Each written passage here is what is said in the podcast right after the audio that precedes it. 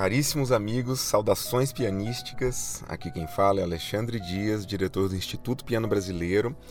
E hoje nós vamos iniciar uma nova experiência do IPB, que é um podcast, em comemoração aos quatro anos de existência do Instituto Piano Brasileiro, uh, em que vai ser um, um, um canal para nós podermos ouvir gravações raras, comentar sobre as várias descobertas que o IPB tem feito, a falar também sobre os lançamentos que têm existido no cenário pianístico brasileiro, que, que tem sido riquíssimo, e também poder fazer entrevistas com pessoas ah, de fora de Brasília por áudio. Né? Ah, nós temos realizado várias entrevistas aqui na sala do IPB, ah, no nosso canal no YouTube, mas agora no podcast nós vamos poder também expandir para outras é, localidades, pessoas que estejam em outras localidades. E para esse primeiro episódio, eu fiz uma entrevista com a Fabiana Bonilha, especialista em musicografia braille. Ela tem doutorado pela Unicamp e tem divulgado bastante ah, informações sobre esse mundo que é interessantíssimo e muito pouco conhecido dos pianistas. É, antes de irmos para a entrevista, eu quero deixar aqui meu agradecimento aos assinantes do IPB que têm tornado possível a existência desse projeto. Caso você tenha interesse em se tornar um assinante, basta entrar em catarse.me barra Instituto Piano Brasileiro e é, lá dentro é possível escolher o valor de contribuição, que é livre, e você receberá todo mês um álbum em formato digital com 10 partituras raras brasileiras cuidadosamente escolhidas de nosso acervo. Deixo aqui o agradecimento também ao André Memari, que compôs as vinhetas para esse podcast, é, especialmente para o IPB. Então, vamos agora à entrevista. Fabiana, é, muito obrigado pela sua disponibilidade em dar essa entrevista aqui para gente no podcast do IPB. Que bom, Alexandre. Eu que gostaria de agradecer a oportunidade de conceder entrevista para o Instituto Piano Brasileiro. Já há algum tempo eu tenho acompanhado todas as publicações né, do IPB, todos os vídeos, e sempre me emociono é, com as descobertas e revelações históricas, biográficas, e acompanhando as entrevistas eu vejo é, que elas já foram feitas com pessoas muito renomadas, muito conceituadas, então eu me sinto muito honrada de integrar esse conjunto de pessoas entrevistadas pelo ITB. Eu que agradeço, Fabiana. Então, eu queria começar falando sobre o projeto de pesquisa que você tem desenvolvido ligado à musicografia Braille. Você podia falar é, é, qual é o, o escopo desse projeto e como que você tem desenvolvido ele? Sim. Então, atualmente eu desenvolvo um projeto no CTI, que é o Centro de Tecnologia da Informação Renato Archer, é a instituição onde eu trabalho.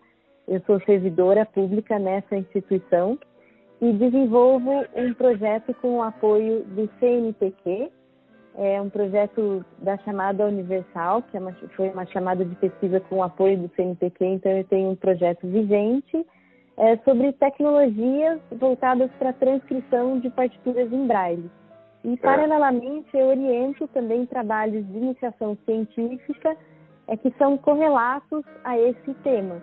Então, o projeto abrange tanto essa pesquisa de maneira geral sobre tecnologias, quanto é, os trabalhos desenvolvidos é, por alunos é, de graduação e também atualmente é, eu tenho também uma orientanda é, da área da computação, né, é, com uma bolsa PCI do CNPq, trabalhando também com essas tecnologias. E Fabiana, sobre a sua pós-graduação, tanto mestrado e doutorado, você é, trabalhou a musicografia Braille, né? Sim, é, eu cursei pós-graduação no Instituto de Arte da Unicamp e realizei tanto o mestrado como o doutorado é, sob orientação do professor Claudinei Carrasco.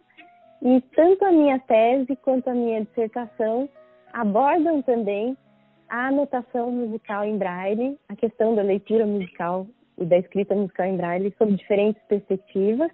E esses meus dois trabalhos, tanto a minha tese quanto a minha dissertação, tiveram apoio da FAPESP, foram pesquisas financiadas pela FAPESP também. Certo, que interessante, é, Fabiana. E que tipo de repertório de partituras que vocês têm estudado nessa pesquisa, que vocês têm abordado?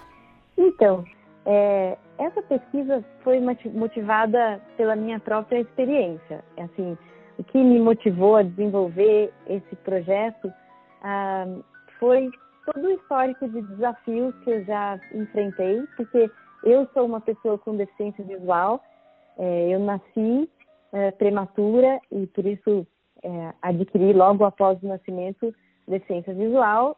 Eu não tenho nenhum resíduo visual, eu tenho cegueira total. E por conta disso eu fui alfabetizada é, por meio do sistema Braille e comecei a estudar piano logo aos sete anos.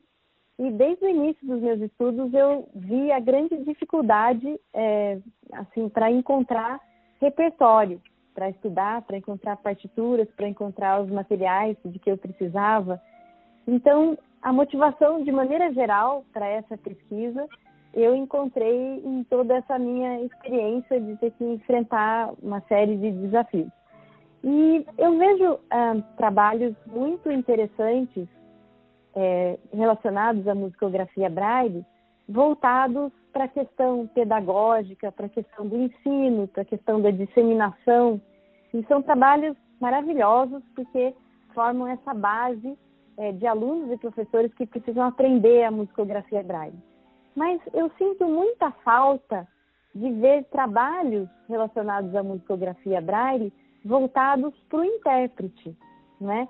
para aquela pessoa que quer ser instrumentista e que quer ter uma formação de repertório.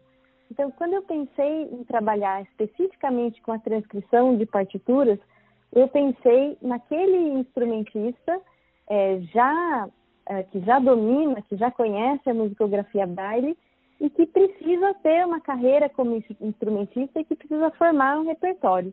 Então, é, eu selecionei ah, para transcrever obras que prioritariamente nunca foram transcritas em braille. E nós percebemos entre as obras de compositores brasileiros que muitas delas nunca foram transcritas em braille. Então são essas obras que eu tento priorizar no meu projeto e nós já temos é, transcrito obras de compositores importantes como Cláudio Santoro, Camargo Guarnieri, Marlos Nobre, até do próprio Vila Lobos, é, que a gente não encontra em nenhum outro catálogo a transcrição em braille delas.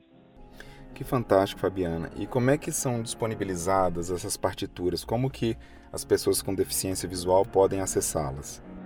Então, eu estou numa fase da pesquisa é, em que eu é, estou é, buscando e comparando, inclusive, essas tecnologias de transcrição e a partir desse estudo das tecnologias, formando esse acervo. Então, nós já temos é, um conjunto de 18 livros que nós estamos chamando de obras em braille.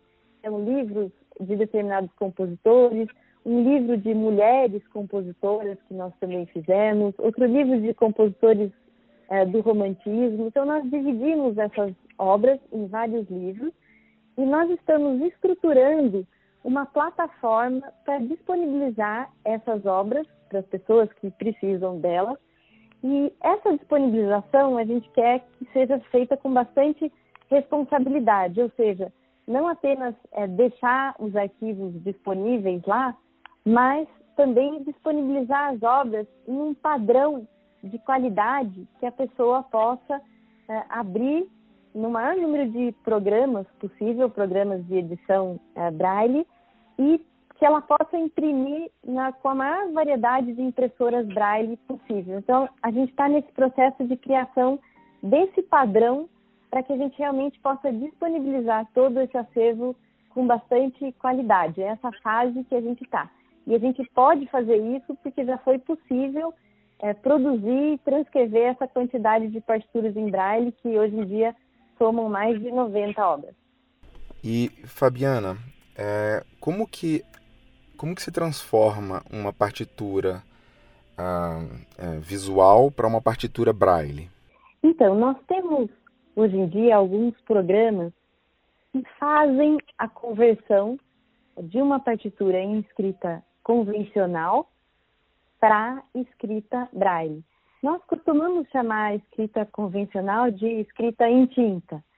É, existe uma certa discussão filosófica em torno disso, porque é, com as novas tecnologias, é, e se a gente escreve digitalmente, a gente não usa mais tinta para escrever. Então tem gente que diz, não, mas a escrita que não é em braille não pode ser escrita em tinta, porque a gente só usa tinta quando imprime. Mas tradicionalmente esse ficou o nome da escrita convencional, da escrita que não é em braille, é, como escrita em tinta. Então hoje em dia a gente tem programas que convertem é, uma partitura em tinta para o braille, mas por mais automática que seja essa conversão e por mais eficiente que ela seja, toda transcrição de partitura é um processo que demanda habilidades do transcritor para que a partitura em braille seja o mais fiel possível à obra original. E quando a gente transcreve em braille, nós temos que pensar uh, na conversão de um código que é bidimensional, que é o código convencional. Então, uh, no código em tinta, as pessoas usam pautas, claves. Então, a gente tem uma escrita que é tanto horizontal quanto vertical, né? Uh, converter desse código para outro, que é o código Braille, que é um código formado por sequências de caracteres, que, portanto, a gente tem uma escrita apenas horizontal. Então, uhum. essa é, transformação de um código para o outro exige a habilidade do transcritor para que ele saiba qual é a melhor forma de representar em braille é, aqueles dados presentes na escritura é, original. É, existe a, o Manual Internacional de Notação Musical em Braille, que é a nossa Bíblia, né, que é manual em que uh, estão todas as normas adotadas em diferentes países, são normas internacionalmente reconhecidas, de aplicação da musicografia braille, da notação musical em braille, e uh, vários uh, contextos, em vários estilos composicionais, em várias linguagens é, da música, até inclusive da música contemporânea. Que interessante, Fabiana. E a, a, a musicografia Braille, a notação em Braille, ela dá conta de todos os, é, digamos, todos os grafismos é, que existem é, no, no, mundo da partitura em tinta ou tem, tem áreas assim, tem, tem certos símbolos que não, não são possíveis de serem transformados? É, tem símbolos que precisam ser criados e daí demanda a colocação de uma nota, de uma legenda do transcritor, da forma como ele decidiu é, realizar aquele trecho, aquela transcrição, porque a notação musical é muito dinâmica e, inclusive, é, novos compositores criam as suas próprias formas de notação e, naturalmente, eles não pensam na escrita em braille. Então, existem, inclusive, obras que são circulares, que têm outras formas, que, que os pentagramas aparecem em determinada disposição com cores diferentes. Eu já vi obras assim. E é claro que se essa obra for transcrita em braille, o transcritor precisa dar conta de representar essa obra é, sem ferir a própria norma do código braille, mas dando conta daquele tipo de notação que o compositor criou. Então, acho que não é tudo que está coberto pelo próprio dinamismo da anotação em braille. Perfeito. Uh, vamos falar um pouco agora sobre o seu lado pianista, Fabiana. Uh, você é formada na Unicamp, né? Sim. Uh, e depois você fez mestrado, doutorado, vamos falar, vamos falar sobre isso também. Mas como é que foi o seu começo ligado ao piano? Sim. Então, eu comecei a estudar piano aos sete anos é, e comecei a estudar piano com a professora Lilian Gazzoni, que é uma professora muito dedicada e muito comprometida com o ensino dos alunos. E ela nunca tinha trabalhado com um aluno com deficiência visual antes de mim. E ela teve essa preocupação de que eu tivesse acesso ao mesmo conhecimento disponibilizado aos outros alunos. Então, ela sempre teve essa preocupação de que, tal como os outros alunos, eu aprendesse a leitura musical e eu aprendesse todos os conceitos relacionados à teoria musical. Mas, a princípio, ela não sabia da existência da notação musical em braille. Então, nos primeiros meses de estudo, ela começou a transformar em relevo partituras em tinta. Então, ela colocava as notas, as figuras representadas com barbante, com cola plástica ou mesmo perfuradas no papel. Isso foi muito bom para mim, porque eu pude ter contato com a forma da escrita em tinta, pude entender é, como são as claves, como, como são os pentagramas, as figuras, etc.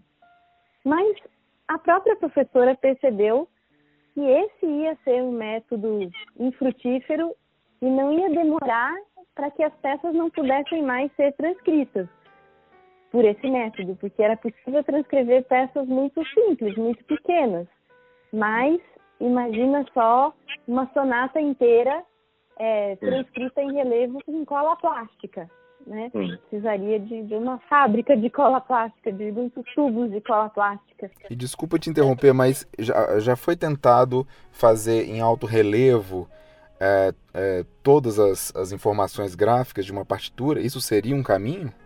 Então, é um caminho no sentido de nos fazer conhecer como é a notação é, musical em tinta, mas não é um caminho apropriado para leitura, porque a notação em tinta ela é própria para o sentido da visão, ela é própria para quem vê e para quem olha a partitura e consegue ver uh, vertical e horizontalmente, né, e consegue ver a espacialização dos símbolos.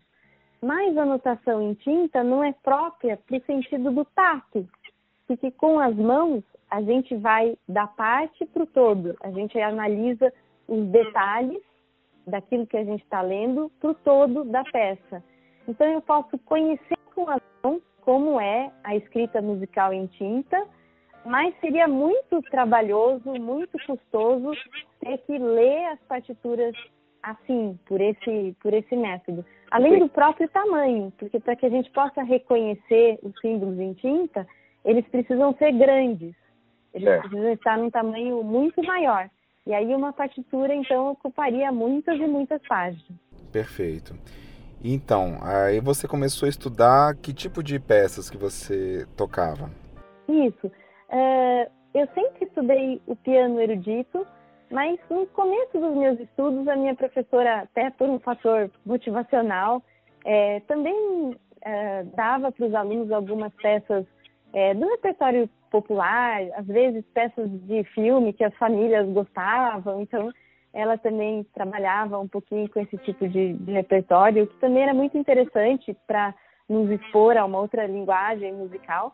Mas logo eu já passei a me dedicar exclusivamente ao piano erudito, às peças é, para piano erudito, e daí já começou esse desafio de acesso ao repertório, é, porque a, a, minha professora, em contato com a Fundação Dorina Noil para Cegos, que é uma instituição de referência que existe ainda hoje em dia em São Paulo, ela teve contato com essa instituição e descobriu que lá havia um professor, que é o professor Zoilo Lara de Toledo, e é que ele uh, era a pessoa de referência na área da musicografia braille e podia então nos introduzir a esse sistema. Eu era pequena, eu tinha por volta de 7, 8 anos, e a minha professora, então, é, me possibilitou esse alcance, me possibilitou o acesso à musicografia braille. Então, as primeiras partituras que eu estudei, é, inclusive até o meu período de faculdade, foram, na sua maioria, transcritas pela Fundação Dorina Noio, e muitas das partituras eu encomendava a transcrição, então, de certa forma, eu contribuí é, para a própria formação de parte do acervo da Fundação, porque eram partituras que eu encomendava e que acabavam é, fazendo parte depois do, do próprio acervo. Perfeito. Você tinha que idade aproximadamente nessa época? É, eu uh, estudei com a professora Lilian até os 13 anos, dos 7 aos 13 anos, e depois eu ingressei no Conservatório Musical Carlos Gomes, aqui da cidade de Campinas, onde eu fiz o curso técnico em música, o curso técnico em piano, antes de entrar na Unicamp. Ótimo. E você podia mencionar algumas partituras que você encomendou da fundação? Então, nessa fase inicial dos estudos, eu encomendei algumas peças do repertório básico, como, por exemplo, As Invenções a Duas Vozes, é, o livro é, de Ana Madalena Bach, é, também o álbum para a Juventude de Schumann, a, o livro de peças de Kabalevsky, é, as sonatinas de Clemente também, todas essas peças é, que fazem parte do repertório é, básico comum, algumas peças eles já tinham transcritas pela fundação e outras eu encomendei e também algumas peças brasileiras, por exemplo, algumas tirandinhas de Vila Lobos, né? E hum. além dos métodos uh, mais uh, didáticos, né, livros uh, didáticos para o início do estudo do piano, também encomendei, por exemplo, um livro ah, para o início dos estudos, que era muito interessante, que era o livro do Robert Pace, já introduzia todo, a, todas as tonalidades, exercícios de, de transposição, de harmonização. Então, esse é um método que me era muito querido e que também foi encomendado lá na Fundação. Aí depois, no meu período de conservatório, eu encomendei outras peças é um pouco mais complexas, algumas uh, sonatas de Mozart, é, também algumas peças de brasile brasileiras mais complexas, como a Dança Negra de Camargo Guarnieri, e outras peças já de Chopin, sonatas de Beethoven. Daí o repertório, de certa forma, foi é, ficando um pouco mais complexo. E, e, quando, bom, você decidiu ser, ser pianista desde muito jovem. Quando que você tomou essa decisão de cursar a faculdade de piano? Então, quando eu, quando eu comecei a estudar piano, os meus primeiros contatos com o piano eu já tive a sensação de que aquele era um instrumento muito familiar para mim. Eu já me sentia em casa. Então, é, apesar dos desafios, das dificuldades e de toda a disciplina é, que eu via que era necessária para que eu pudesse realmente começar a tocar, é, eu comecei a desenvolver um amor muito grande pelo instrumento, uma intimidade muito grande com o instrumento de forma que tocar para mim passou a ser como respirar. É uma coisa que eu não poderia viver sem. É, então eu vi que essa seria uma atividade muito prioritária na minha vida, uma atividade muito entrelaçada ao meu próprio projeto de vida. E daí então acho que talvez no começo do ensino médio, por volta do primeiro ano do ensino médio, é, quando eu já precisava pensar mesmo é, na questão do curso superior, eu é, decidi fazer a faculdade, o bacharelado em piano erudito, mas também eu tive uma outra formação na graduação, que foi no curso de psicologia. Então eu também cursei é, psicologia pela PUC aqui de Campinas. Eu fiz essas duas graduações. Antes de cursar de piano? Eu fiz concomitante, fiz as duas gradua graduações ao mesmo tempo. Eu terminei a graduação em psicologia um pouco antes de terminar o bacharelado em piano, mas eu ingressei e cursei essas duas uh, graduações ao mesmo tempo. É, e Fabiana, você é, tem postado várias é, informações interessantes no seu Facebook. Eu tenho aprendido muito, né, sobre o mundo Braille, como você chama. Uhum. E uma coisa que eu acho é, fascinante é o fato de ter sido o próprio Braille que criou essa forma de, de, de, se, é, de se fazer anotação. Você podia falar um pouco sobre é, essa, essa figura fantástica que foi o Braille e quando que ele criou esse sistema de notação? Sim, esse aspecto que você mencionou é realmente muito interessante, é, porque não foi alguém que veio depois ah, que fez a adaptação do sistema Braille à música. É, o próprio Louis Braille já pensou no sistema criado por ele sob a perspectiva da notação musical. Isso faz toda a diferença, porque a notação musical ela não é uma adaptação feita ao sistema Braille, né? A música é muito intrínseca à própria forma do Braille funcionar. É, Louis Braille era músico, ele era pianista e organista também. Então, conta-se que quando ele concebeu esse sistema de pontos em relevo, ele já pensou nesse sistema dentro da multiplicidade de códigos uh, que esse sistema é capaz de representar. Então, uh, o Braille é um sistema uh, de pontos, um sistema formado a partir da combinação entre seis pontos, e essas combinações entre esses pontos resultam em 63 caracteres, em 63 sinais. E esses sinais servem para representar códigos muito diferentes. Primeiro, o código de letras, é, o código também de, de acentuação, toda, tudo que é necessário para escrever um texto, mas também o código matemático, o código da química e, inclusive, a notação musical. Então, Braille já criou esse sistema pensando em toda essa polivalência. E ele era cego, ele ficou cego aos três anos, e ele uh, foi estudar em Paris. Nessa instituição já havia um sistema de leitura escrita adotado por pessoas cegas, mas era um sistema justamente com a escrita em tinta em relevo. E ele viu que realmente ia ser, é, já, já era muito é, demorada, muito lenta essa forma de leitura escrita, e por causa disso as pessoas cegas tinham muito pouco acesso, de fato, à leitura. Então ele teve contato é, com um sistema desenvolvido por um capitão para que esse capitão se comunicasse com os soldados no período noturno, no escuro. É, e foi esse capitão, o Charles Barbier, é, que levou até essa escola onde Braille estudava esse sistema. E ele apresentou lá o sistema que ele tinha criado, porque ele achava que aquele sistema poderia ser útil para as pessoas cegas. É, mas era um sistema, na verdade, fonético, e não um sistema propriamente de leitura escrita. Era um sistema que se chamava grafia sonora. E quando o Braille teve contato com esse sistema do Capitão Barbier, ele ficou fascinado, ele achou muito interessante, mas ele viu que era necessário transformar aquela grafia sonora, aquele sistema fonético, em um sistema realmente de escrita, né? Um sistema uh, baseado nas letras e também com acentuação, pontuação, etc.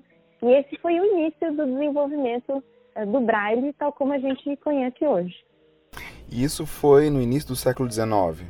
É, o Braille nasceu em 1809, Louis Braille nasceu em 1809, e, e se tem o ano de 1825 como o ano oficial da criação uh, do Braille. Claro que ela foi um processo, essa criação, né? Mas se convencionou a adotar esse ano de 1825 como o ano da criação oficial. Perfeito. É, vamos falar sobre algumas especificidades da, da musicografia Braille, Fabiana. Ah, por exemplo, você mencionou que quando tem é, duas é, vozes, duas melodias no mesmo compasso, primeiro se escreve uma aí tem algum sinal para separá-las, depois se escreve a outra, aí a pessoa que está lendo junta na cabeça, né? Isso, exatamente, porque nós temos no Braille uma sequência de caracteres e nós temos um sistema fundamentalmente horizontal, inclusive entre as partes. Então, na escrita em tinta, quando ah, se tem dois pentagramas, quando se tem, por exemplo, na escrita para piano, a parte da mão direita e da mão esquerda, a pessoa que enxerga consegue correlacionar essas duas partes, correlacionar a simultaneidade entre as notas, porque ela vê as notas que caem juntas, representadas ali no espaço. Em Braille, nós temos toda a parte da mão direita, ou pelo menos um trecho da parte da mão direita, e depois uma parte da mão esquerda correspondente, mas não existe nenhuma correlação espacial entre elas normalmente. Inclusive, eu posso ler a parte da mão direita em uma página e a parte da mão esquerda na página seguinte. Então, né, é a pessoa que precisa abstrair essa informação e ritmicamente é, montar na cabeça essa ideia de quais notas caem juntas. E isso também acontece em relação às vozes, que foi o exemplo que você mencionou. Então, se em uma das partes eu tenho mais de uma voz, é, nós escrevemos é, uma das vozes, depois um sinal que separa uma voz da outra e a outra voz. Então, é como se nós tivéssemos duas palavras separadas por uma vírgula e a vírgula fosse o sinal de separação das vozes. Então, nós lemos uma voz, esse sinal e a outra voz na mesma linha. Cabe a nós, leitores, fazer essa junção mentalmente de como, é, de como as notas caem juntas. Inclusive, é, existe também uma forma de representar dentro de um mesmo compasso tanto um compasso que é totalmente dividido em vozes, que a gente tem esse final chamado de em acorde total, mas também a gente pode ter um compasso que é parcialmente dividido em vozes. E aí a gente tem uma outra forma de representação, que é o sinal em acorde parcial, que divide só uma parte do compasso em vozes. Entendi. E como é que as notas em, em, em si são grafadas? Tem um, um símbolo, uma combinação para cada nota? Sim. Uh, as notas em braille, elas são representadas pelos mesmos caracteres com que nós representamos as letras, de D até J. Então, esses caracteres, eles ocupam a parte de cima da cela braille, que é o espaço onde são representados os seis pontos. Então, para escrever essas notas, é, assim, só para vocês terem uma referência, esses seis pontos do braille, eles formam duas colunas. Nós temos três pontos em uma coluna, que nós chamamos de pontos 1, 2, 3, que são os pontos da esquerda, e nós temos três pontos em outra coluna, que nós chamamos de pontos 4, 5 e 6, que são os pontos da direita.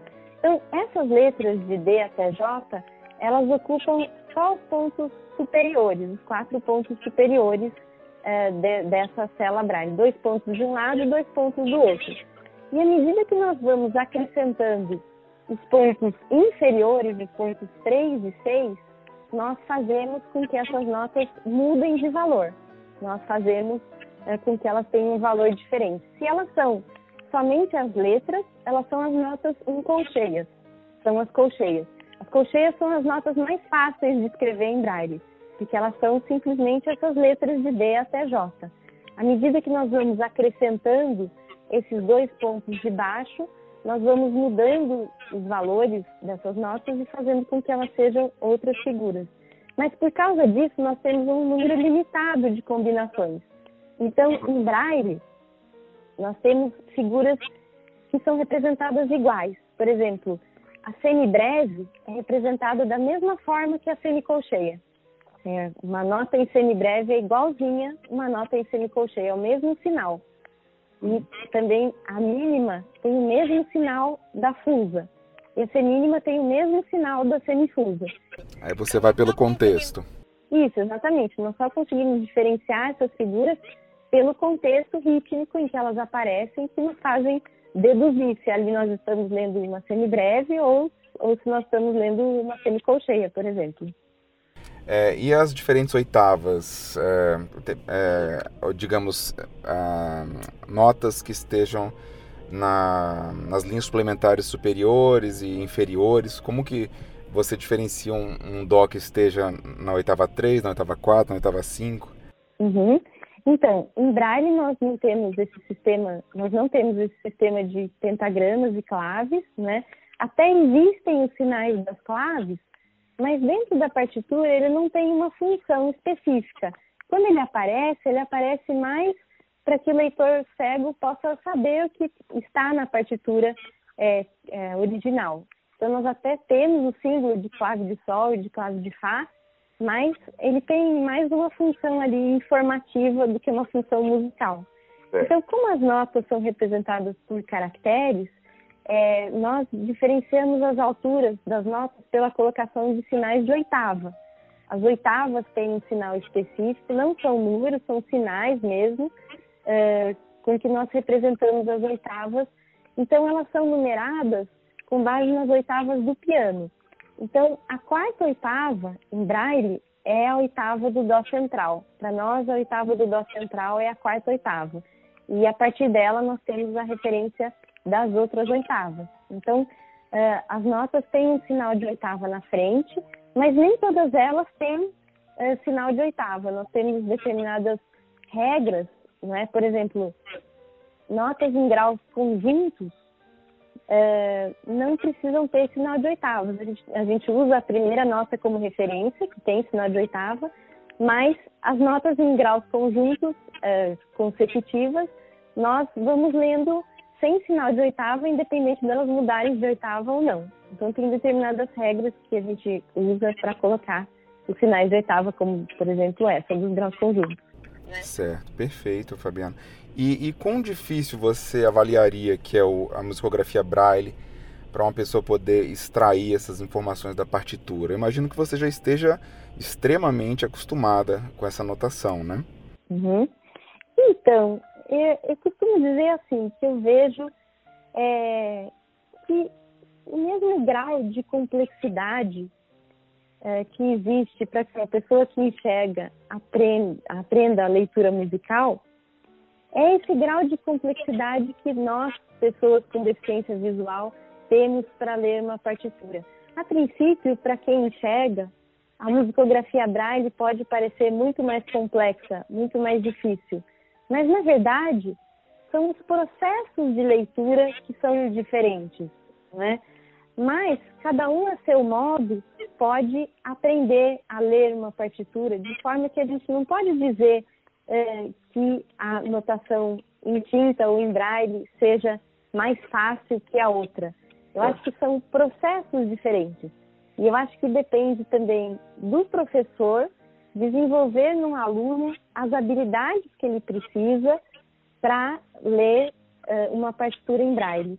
E eu acho também que é de extrema importância que o professor considere a leitura para o aluno com deficiência visual tão importante quanto ela é para o aluno que enxerga. Eu vejo que o professor não pode abrir um precedente para que aquele aluno cego não leia. Ele não pode discriminar aquele aluno, eu acho que para mim é um fator de discriminação quando o professor poupa o aluno com deficiência visual de ler. Na verdade, ele está discriminando esse aluno. Ele está dizendo que é, esse aluno pode ser privado do conhecimento da leitura, né? Você disse se o aluno estudar de ouvido, por exemplo. Exato. Infelizmente, muitas vezes o professor diz o aluno, não, ele tem um ótimo ouvido, então ele consegue é, ouvir e imitar aquilo que ele ouve. Mas, na verdade, o professor está formando um aluno dependente, um aluno sem autonomia, um aluno incapaz de compreender uma partitura na sua integralidade. Então, na verdade, ele está é, negando ao aluno o acesso a um conhecimento integral. Certo. E, Fabiana, é, existe alguma editora internacional que, que da onde você possa comprar qualquer partitura ou, ou encomendar, uh, por exemplo, a sonata de Liszt ou a sonata passionata de Beethoven, né, não sei, eh, tem algum órgão, é, digamos, internacional a que você possa recorrer? Então, existem alguns catálogos internacionais. É, e existem uh, catálogos que dão acesso às partituras internacionalmente para pessoas de outros países. Existe um catálogo grande na Itália, por exemplo, em uma biblioteca na cidade de Monza, que é um catálogo ao qual eu tive acesso, uh, e por ele, por essa biblioteca, é possível fazer a aquisição, é possível comprar partituras em braille é, do repertório, é, é um repertório bastante vasto que abrange obras comumente estudadas, por exemplo, pelos pianistas. Então, abrange todo o repertório, desde desde o barroco, classicismo, né, romantismo e tam também algumas peças de compositores contemporâneos. Ele abrange esse repertório bem clássico, no sentido de tradicional, é, estudado pelos pianistas. Mas a gente tem uma dificuldade para fazer as partituras chegarem até nós, porque depende desse processo de importação, depende desse processo de remessa pelo correio, existe uma demora muito grande. Então é possível obter essas partituras, mas nós temos essa dificuldade para que o livro impresso, porque geralmente elas são disponibilizadas no formato impresso, possa chegar até nós. Certo. É... Sobre pianistas cegos, é, você já fez alguma pesquisa sobre é, referências que tenham existido, não só no Brasil, mas pelo mundo? Uhum. Então, é, eu acho que muitas pessoas cegas se destacaram é, no mundo do piano. A gente tem até o exemplo da pianista Maria Teresa von Paradise, né, que é, se conta que é provável é, o próprio Mozart ter dedicado um dos concertos para piano e orquestra para ela. Conta-se que provavelmente o concerto número 18 de Mozart, concerto, concerto K456, foi dedicado para essa pianista cega. E como que ela teria aprendido esse concerto?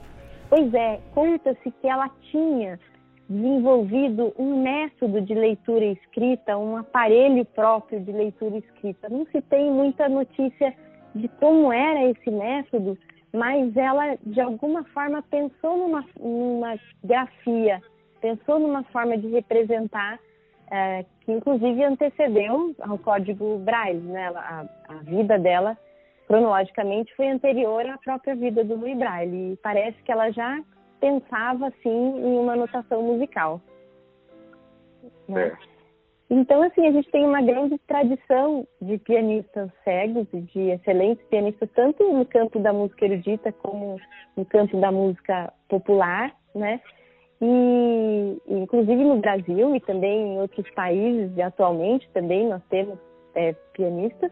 E é, eu vejo aqui no Brasil é, uma carência de pianistas que é, possam realmente aprender o repertório pela própria musicografia braille, até pela dificuldade de acesso que se tem ao próprio aprendizado da musicografia e ao próprio acervo também disponível, né?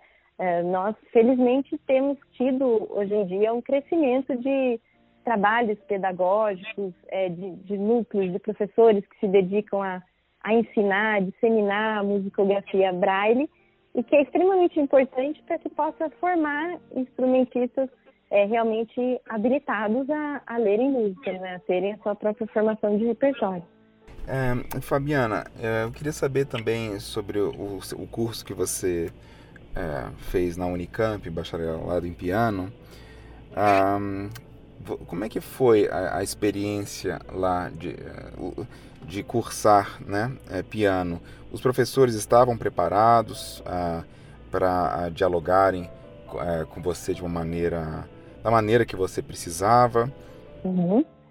Então, eu percebo que na faculdade, é, no curso de bacharelado em piano, eu, de certa forma, abri um caminho é, para outros alunos que viessem depois, porque eu fui a primeira aluna com deficiência visual total, com cegueira total, a cursar é, o bacharelado em piano erudito na Unicamp. Então, essa foi uma experiência nova, não só para mim, como também para todo o corpo docente. É, nós tínhamos essa dificuldade de acesso ao material, às partituras, não só as partituras estudadas é, na, na, disciplina de instrumentos, na disciplina do próprio piano, mas também uh, dificuldades de acesso às partituras estudadas nas disciplinas teóricas. Uh, por exemplo, nas disciplinas de análise, de harmonia, de contraponto, uh, nas quais os professores também falavam sobre obras e mostravam as partituras daquelas obras. Então, na biblioteca da universidade, uh, não havia partituras em braille uh, que eu pudesse estudar, não havia nenhum exemplar de obra em braille, então isso demandava que eu mesma fosse atrás desse repertório, eu mesma é, obtivesse por minha própria conta é, todas essas partituras. E havia uma demora bastante grande, então eu tinha que planejar já no semestre anterior todas as obras que eu precisava estudar no semestre seguinte. Nossa, que, que, que coisa. É, você chegou a tocar com orquestra também, né? Sim. É, em 1998, eu tinha 19 anos e eu fui solista da Orquestra Sinfônica Municipal aqui de Campinas. Então, eu toquei o concerto número 23 de Mozart em Lá Maior. É, toquei também na ocasião com a Orquestra Sinfônica de Sorocaba. E agora, em 2017, eu tive a felicidade de repetir esse concerto também com a Orquestra uh, de Sorocaba. E eu obtive a transcrição dele em braille é, pela Fundação Dorina Noio para SEB. E, e, é muito interessante porque nós temos a parte, a transcrição da parte do piano, mas não é possível colocar a parte da redução da orquestra concomitante. Então, quando o pianista estuda um concerto para piano orquestra, ele tem que realmente ouvir muito bem a parte da orquestra para poder memorizar todas as entradas do solista ao longo do concerto. Então, esse é um desafio do estudo de uma peça para piano, além de a gente também não estar vendo o regente durante o concerto. Então, a gente tem que ter uma boa comunicação com o regente também para poder tocar. Você chegou a utilizar aquele, é, aquelas gravações que tem só a parte da orquestra, menos a parte do piano, para ensaiar? Então, eu cheguei a utilizar, mas na época que eu fiz o concerto, a gente não tinha toda a tecnologia que a gente tem hoje, né? Então, não era possível é, fazer, pelo menos de que eu tinha conhecimento, essa separação. Então, é, é, mais recentemente que eu vi esse tipo de gravação, mas na época que eu toquei a primeira vez, eu, eu me referenciei por gravações mesmo de pianistas junto com a orquestra. Você tem registro de algum outro pianista cego que tenha tocado com orquestra no Brasil? Sim, aqui bem próximo de nós, em Capivari, é, tinha a, o pianista Miguel Aniquino, que ele também tocou aqui com a orquestra de Campinas. Ele, eu lembro de ele ter feito é, o concerto, o terceiro concerto de Beethoven. Então ele era, era um ótimo pianista. Ele faleceu recentemente, infelizmente. Ah, mas ele também ele era um ótimo pianista e também teve essa experiência de tocar com a orquestra, bem próximo aqui de nós, da cidade onde eu moro. Perfeito. E Fabiana, quem são suas referências é, como pianista? O, o, é, o que, que você gosta de ouvir em termos de compositores e, e, uhum. e que pianistas que você gosta de ouvir? Então, acho que a experiência da escuta é bastante pessoal acabam tendo intérpretes pelos quais a gente acaba desenvolvendo um certo carinho, né? É, um certo apreço por ouvir. Então, é, eu gosto muito das gravações da Maria João Pires. É, acho que ela tem uma sonoridade maravilhosa, uma sonoridade é, poética e muito especial em termos de interpretação, de fraseado. É uma pianista de quem eu gosto muito ah, também a Dilma Novaes, também Rubinstein, acho que são alguns, o Cláudio Arral também, um intérprete que eu gosto muito. Acho que são alguns intérpretes que a gente vai é, colocando mais o nosso afeto e com os quais a gente vai se identificando mais ao longo da nossa história de, de escuta das gravações. É, entre os compositores, eu gosto bastante é, da música francesa de Gabriel Fauré, de Debussy. É, gosto também de, de alguns é, compositores românticos, por exemplo, gosto muito de estudar Schumann. E, mas eu também procuro estudar um repertório bastante variado. Acho que a cada, a cada semestre eu procuro não só me concentrar em um determinado, é, em um determinado período, em um determinado estilo, mas colocar um repertório com diferentes linguagens, né? Eu atualmente eu tenho tido a minha atuação lá como pesquisadora, mas eu tenho aliada a essa minha atuação como pesquisadora também é, me dedicado à atuação como pianista, né? Atualmente eu estudo sob orientação da professora Karina Jolie, que tem me dado supervisão e todo esse suporte na área de, de aprendizado do piano. O piano a gente nunca termina de aprender, né? então é, vejo que é sempre muito importante a gente ter uma boa orientação.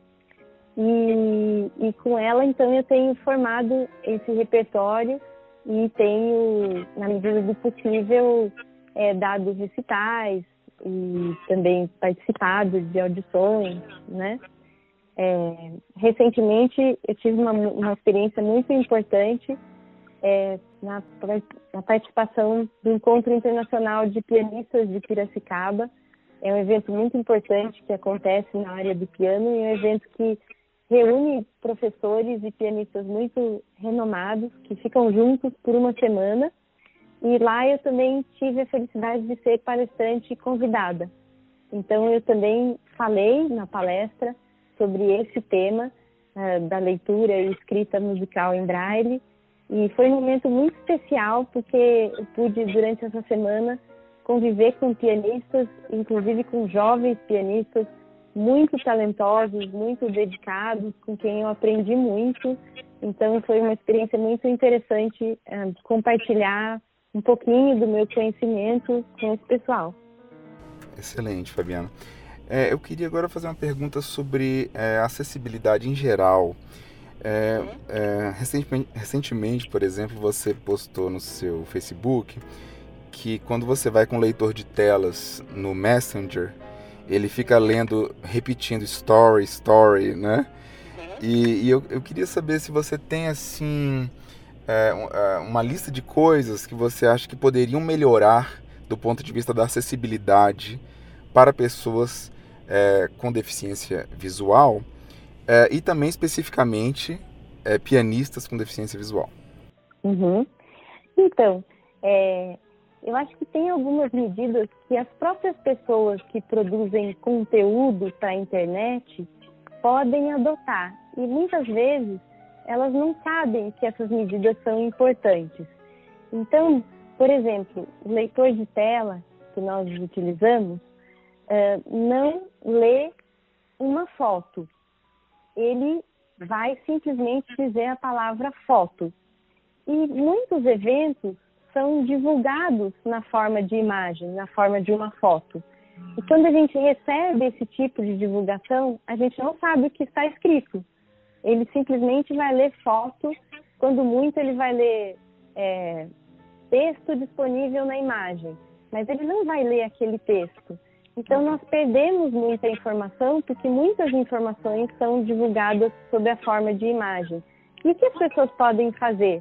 Pessoas que difundem essas informações podem colocar uma descrição daquela imagem que elas estão publicando. Então, elas podem dizer que é a imagem de um cartaz de um evento, e nesse cartaz está escrito a data do evento, o nome do evento, o local, etc. Então, essa é uma medida simples que as pessoas podem ter e devem ter no dia a dia, é, que torna o conteúdo da internet muito mais acessível. Ótimo. E, e para sites em geral, tem alguma, alguma, alguma recomendação que você teria a fazer? Sim, existem inclusive normas internacionais desenvolvidas pela W3C, que são uh, normas de desenvolvimento de sites acessíveis. Então, se a pessoa, o desenvolvedor do site, pesquisar por essas normas, ele vai ter todas as diretrizes de como desenvolver um site acessível, é, de como colocar texto alternativo em todas as imagens e de como montar uma página cuja estrutura possa ter uma melhor interface é, com os leitores de tela. Leitores de tela tanto utilizados por nós no computador como também no celular. E essas normas de acessibilidade é, também podem ser extensivas aos aplicativos, né? Porque hoje em dia nós utilizamos também muitos aplicativos no celular. Então, acessibilidade digital é um campo muito interessante e muito presente hoje em dia na nossa acessibilidade, né, na nossa atualidade, né, nos dias de hoje, e que é um prato cheio aí para o pessoal que trabalha com desenvolvimento na web e também com tecnologia da informação. Ótimo, é, Fabiana. E sobre a, o projeto que você tem executado, que a gente conversou no começo da entrevista, qual, quais são suas metas assim a médio e longo prazo? O que, que é o seu sonho para ver realizado? Uhum.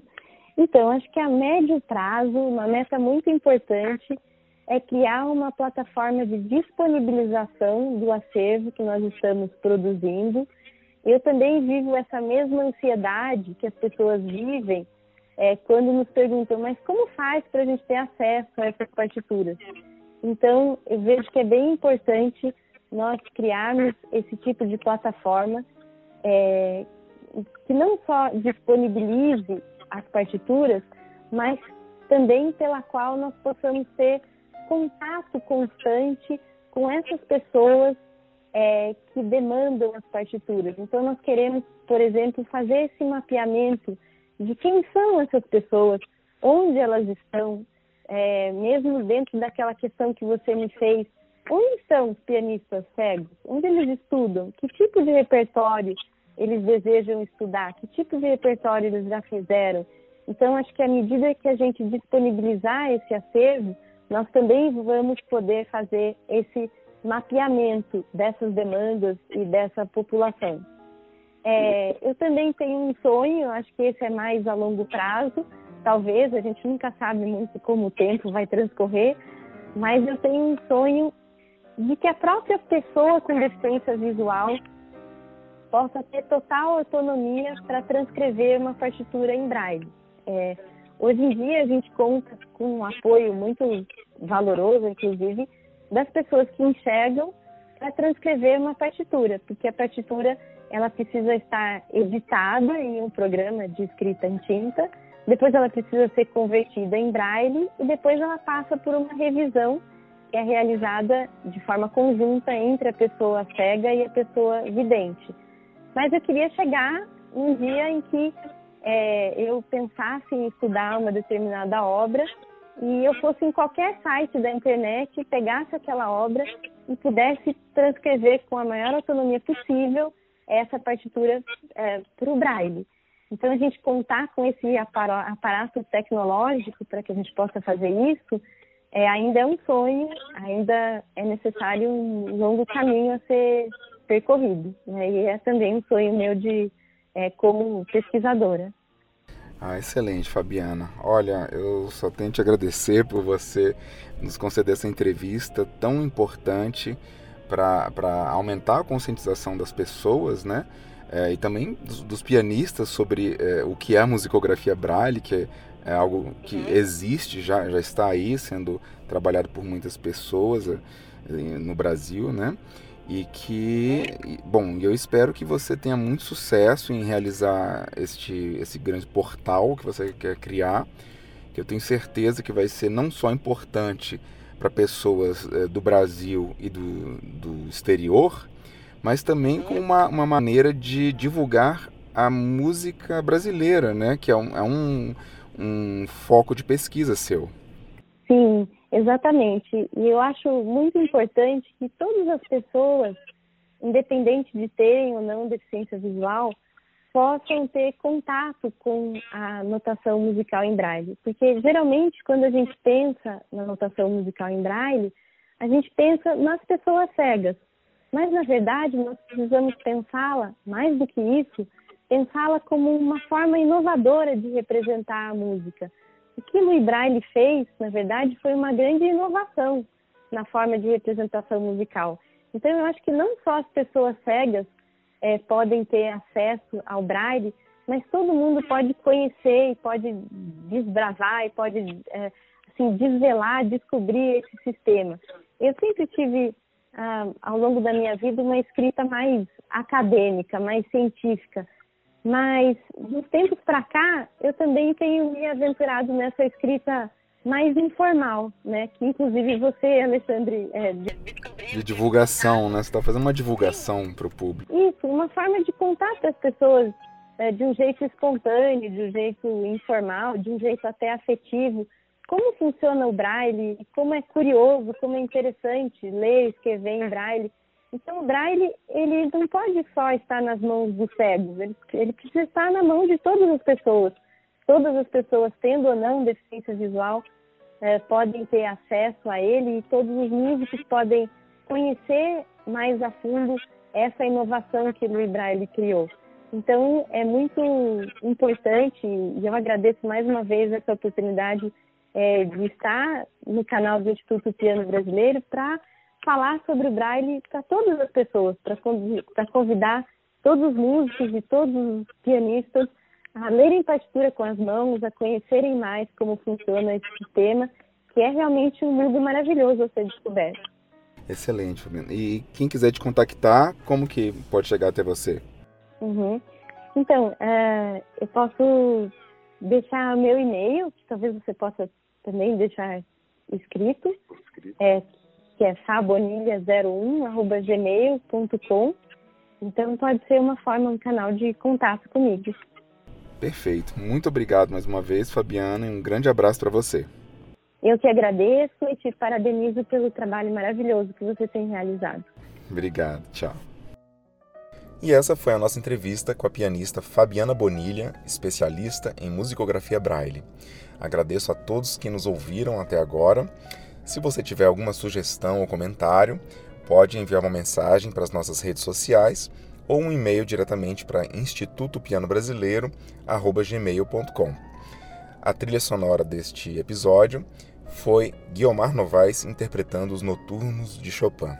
Muito obrigado e um abraço. Tchau.